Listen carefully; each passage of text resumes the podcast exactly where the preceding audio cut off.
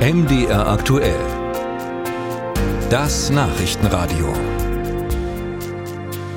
Der Vorstandsvorsitzende des Axel Springer Konzerns Matthias Döpfner bekommt aktuell mehr Gegenwind zu spüren als sonst, was an Enthüllungen der Wochenzeitschrift Die Zeit liegt. Aus Chats und E-Mails, die der Zeit wohl vorliegen, lässt sich ein Weltbild von, Döpf, äh, von Döpfner zusammenbauen, das zwar auf der unbedingten Einhaltung der Menschenrechte, auch auf der Verteidigung des Rechtsstaats basiert, aber eben auch Ausfälle gegen Ostdeutsche offenlegt und auch politische Einflussnahme, indem er, so zumindest lässt sich aus den Mails schließen, zum Beispiel erwartet, dass die FDP in der Bild hochgeschrieben wird. Zumindest war es ein Ziel vor der Bundestagswahl.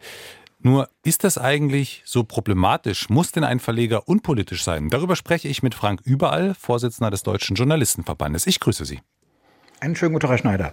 Herr Überall, der Spiegel ist eher links, die Taz sowieso, die FAZ ist konservativ. Das ist durchaus bekannt. Also man kann ja letztlich schon sagen, dass Zeitungen eine gewisse Agenda, so einen politischen Kompass haben, der sie leitet, oder nicht? Ja, natürlich. Das ist der sogenannte Tendenzbetrieb. Das heißt, ich darf, wenn ich ein Medium privat veranstalte, natürlich die Ausrichtung bestimmen. Und es wird ja keiner mit Waffengewalt gezwungen, da zu arbeiten. Also insofern gibt es eine bestimmte Linie, die zum Teil sogar auch festgelegt ist. Zum Beispiel die unverbrüchliche Solidarität mit den USA, mit Israel. Das ist in den Statuten von Axel Springer auch klar festgelegt. Auch das Bekenntnis natürlich zu demokratischen Werten. Also insofern gibt es tatsächlich solche Vorgaben, ähm, und ich kann dann ja als Kundin, als Kunde mich auch entscheiden, welches Medium möchte ich zu meiner Information nutzen oder welche Medien möchte ich auch im Vergleich parallel lesen, schauen, äh, mir angucken, um mir ein gesamtes Bild dann entsprechend zu machen. Und daraus resultiert dann eben auch ein Verleger muss nicht unpolitisch sein, oder? Er muss nicht unpolitisch sein, er muss aber schon sicherstellen, dass innerhalb der Redaktion eine gewisse Pluralität herrscht und dass vor allem Professionalität vorherrscht. Weil Journalismus ist erst einmal die Beschreibung der Welt und dann ordnet man ein. Deswegen müssen Berichte und Kommentar eben auch klar getrennt werden und was dann eben kommentiert wird, klar, da darf es auch entsprechende Vorgaben innerhalb des Hauses geben. Man muss nur sehr vorsichtig sein, dass es dann nicht eben kippt in eine Richtung, wo es eben, und das steht ja immer auch in den entsprechenden Zeitungen bei Axel Springer vorne ganz dick drauf, wo es nicht mehr überparteilich ist. Die stellen den Anspruch, überparteilich Bericht zu erstatten.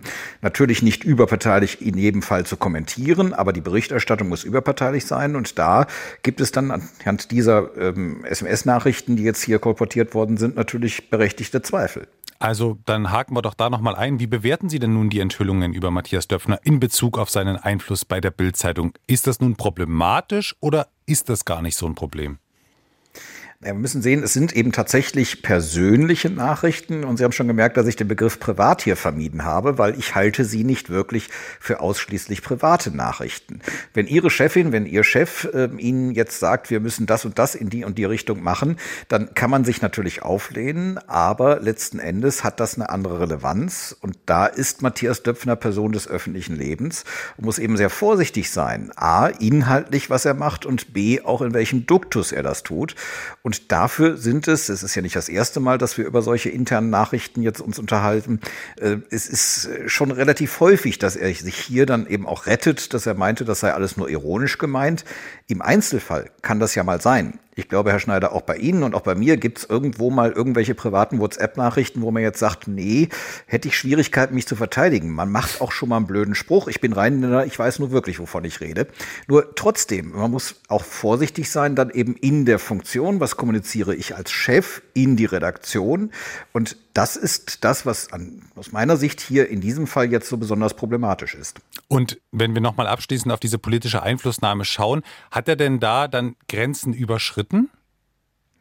Das sieht im Moment so aus, dass er es zumindest versucht hat, aber es war ja letzten Endes auch nicht erfolgreich. Also die ganz große Kampagne, entweder hat sie nicht stattgefunden oder sie hat so ansatzweise nicht gezündet, weil die FDP steht ja auch im Wahlergebnis nicht so toll da, wie er mit seinen 16 Prozent, die er da beschrieben hat, sich das gewünscht hat. Also scheint es doch irgendwo auch ein Stück weit zumindest auch Selbstreinigungskräfte beziehungsweise schlicht und ergreifend professionelle Kräfte innerhalb der Redaktionen zu geben, die sagen, ja, interessantes Ansinnen, aber eins zu eins setzen wir das jetzt so nicht um.